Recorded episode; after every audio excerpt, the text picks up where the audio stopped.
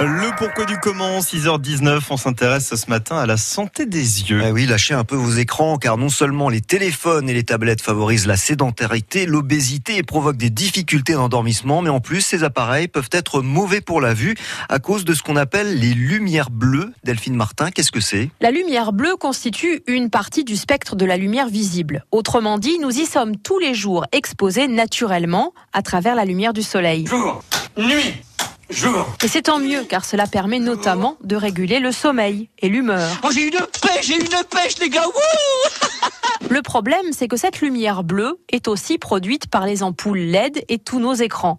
Nos smartphones, nos ordinateurs, nos téléviseurs, tous les appareils de nouvelle génération de la technologie OLED ou AMOLED. C'est cela, oui. Ce sont des systèmes où chaque diode émet sa propre lumière. Jour, jour. Ces nouveaux écrans sont donc beaucoup plus lumineux que les modèles précédents. Vous savez, les fameux écrans LCD à cristaux liquides. Et quel est le danger de ces lumières bleues?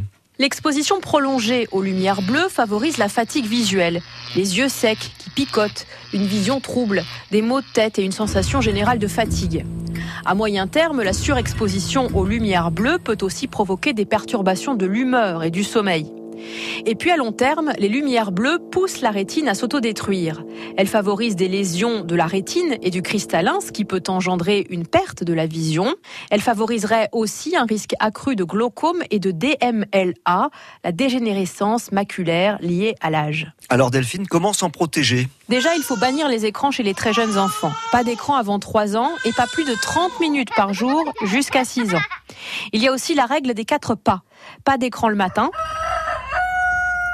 pas d'écran dans la chambre de l'enfant. Ça va pas la tête Pas d'écran pendant les repas. Arrête de manger avec tes doigts. Bon, tu finis ton assiette là? Et pas d'écran avant de se coucher. Ensuite, pour tout le monde, il faut impérativement éviter de regarder la télévision ou n'importe quel écran d'ailleurs dans le noir complet. Sur les smartphones, utilisez la fonction filtre anti-lumière bleue. Si vous portez des lunettes, optez aussi pour des verres équipés de filtres. Enfin, certains médecins recommandent des cures de compléments alimentaires à base de lutéine, vitamine E, zinc et antioxydants. Je sais pas vous, mais j'ai une patate, moi, ce matin. Mais le mieux, évidemment, c'est encore d'éteindre la télé, de ranger les tablettes et les téléphones, de débrancher quoi. Coupe la lumière et tu peux le sang Débranche Débranche tout